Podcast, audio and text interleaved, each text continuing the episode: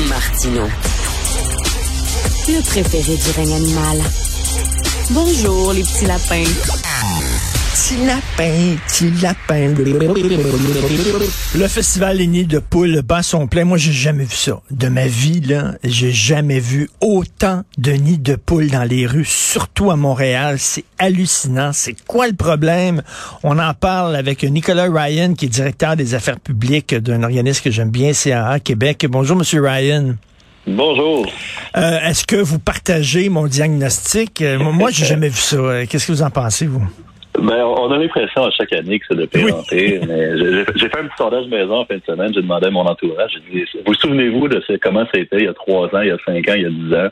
Et euh, tout le monde fait juste dire, non, non, c'est de pire en pire à chaque année. Ouais. Donc, c'est une, une impression qu'on a quand même, mais c'est vrai que cette année, par contre, on a eu, euh, je vous dirais, on- on- le printemps n'est pas encore arrivé, là, mais dans les, les derniers jours, il y a eu quand même beaucoup de cycles de gel et de dégel. Donc, on était autour du point de congélation, ça a chuté en dessous, ça a remonté. Il y a eu de la pluie, du verglas, de la neige. Ce sont des conditions qui sont extrêmement difficiles cette année. Et aussi, ben, on, on a retrouvé un peu, là, peut-être pas le, le- le débit de le débit de circulation qu'on avait avant la pandémie, mais quand même, là, on, a- on Ouais. est pas loin en ce moment. Alors, tout, tout ça mis ensemble fait en sorte, là, en effet, que c'est une saison là, que je, je n'ai pas hésité de qualifier euh, d'épouvantable cette année. Mais oui, le- donc le yo-yo météorologique, là, au-dessus de zéro, en dessous de zéro, au-dessus de zéro, ça, ça peut, euh, ça peut expliquer ce qui se passe. Là. c'est ce qui cause le plus de dommages sur les routes. Donc, le- le- l'eau qui s'infiltre dans la chaussée, là, elle va geler là, donc ça va prendre de l'expansion. À ce moment-là, ça va créer par- probablement des micro-fissures. Je ne suis pas, je suis pas ingénieur moi-même. Oui. Et là, dès que ça dégèle, ben là, la micro-fissure, elle est faite, la voiture, elle roule dessus, ça vient casser un peu le béton ou le- la- ou l'asphalte. Deux jours après, on se retrouve avec un nid de poule qui est à peu près là, un, mètre, un mètre de large. Ça peut aller très vite.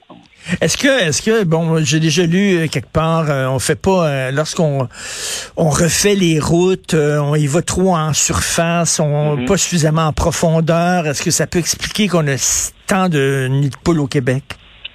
Ben oui, ça, ça fait partie de la- de- du problème, en fait. On, on cherche tous les solutions, mais ça, ça, on Ben peut oui. dire que ça fait partie du problème parce qu'en effet, euh, on, on va prendre les routes, on va juste scier un peu le- le- le- la surface, on va aller juste refaire une. On va, on va mettre un plaster, on va dire. Ben oui, c'est ce qu'on fait au Québec. Et ben deux ans après, trois ans après, c'est toujours à refaire. Et la problématique, malheureusement, c'est que le, le- financement, il aurait été requis il y a à peu près 40 ans de ça. Et là, on est rendu là juste à toujours, on court après notre queue, on essaie d'aller le chercher. On- n'aurait pas l'argent, je crois, en ce moment, ni au Québec, ni pa- partout au Canada, pour refaire l'ensemble du réseau routier. Alors, c'est de voir c'est quoi la meilleure solution. Euh, nous, une chose qu'on a proposée l'an dernier, on avait sorti une étude là, qui chiffrait là, vraiment qu'au Québec, les routes étaient pires qu'ailleurs.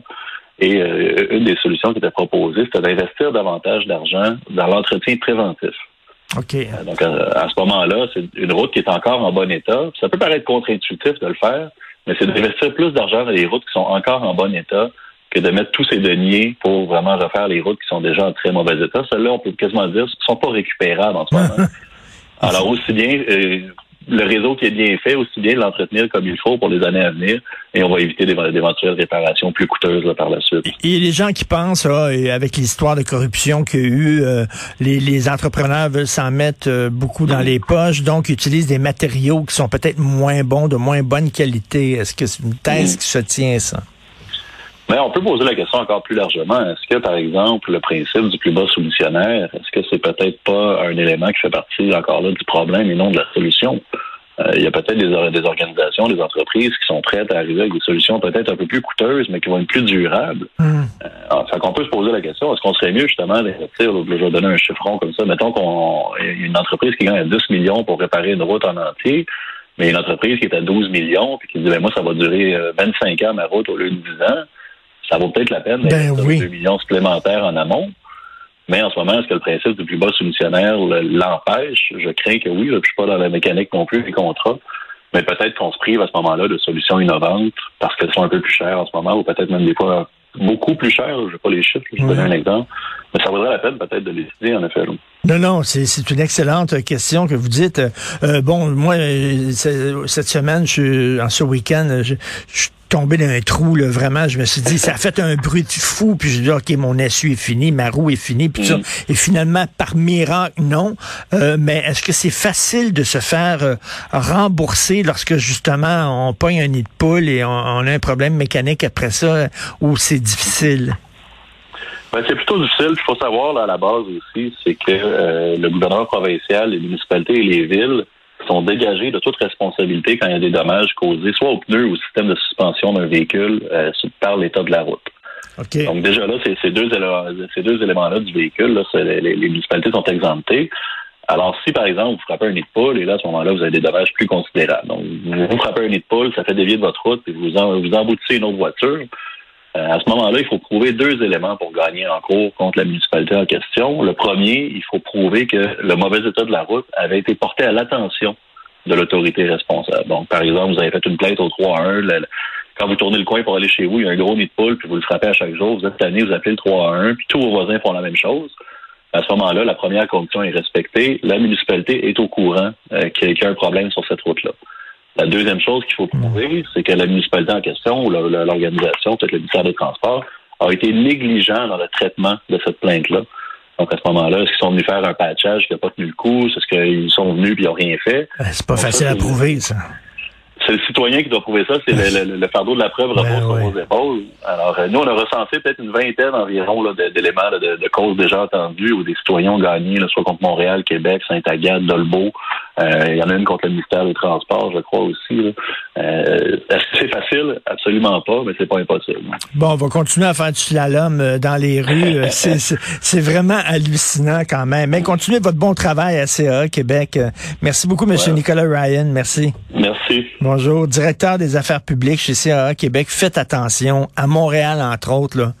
Moi, moi, c'est du jamais vu. La rue des Pins, là, incroyable.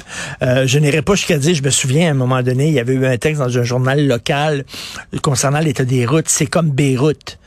Alors que Beyrouth était en pleine guerre civile, puis qu'il y avait des explosions chaque jour, on se calme. Hein? Heureusement, personne n'a dit c'est comme l'Ukraine. Heureusement, personne n'a dit ça. Mais bon, reste que c'est un, vrai problème. Euh, alors, merci beaucoup à tout le monde. Merci Florence, l'amoureux mot de Boutet à la recherche pour votre travail euh, indispensable. Jean-François Roy à la réalisation à la régie. Merci beaucoup. C'est Benoît qui prend la relève. Il y a notre rencontre à 11 heures. On se reparle demain 8 heures. Il va y avoir des, vers la fin de la semaine, jeudi, on parle de quoi? 11, 12, 14 degrés. Tu sais, quand tu te promènes puis t'entends l'eau couler parce que ça fond, là. On, a, on a un jeune Français ici, ça va être son premier printemps, Charlie. Ça va être son premier printemps à Montréal. J'ai dit, le printemps à Montréal, c'est magique. Les gens là, ont le goût de se frencher sa rue. Là. On se regarde avec un sourire. On a réussi à vaincre un autre hiver. Donc, ça va être cette semaine. Merci beaucoup. Passez une excellente journée.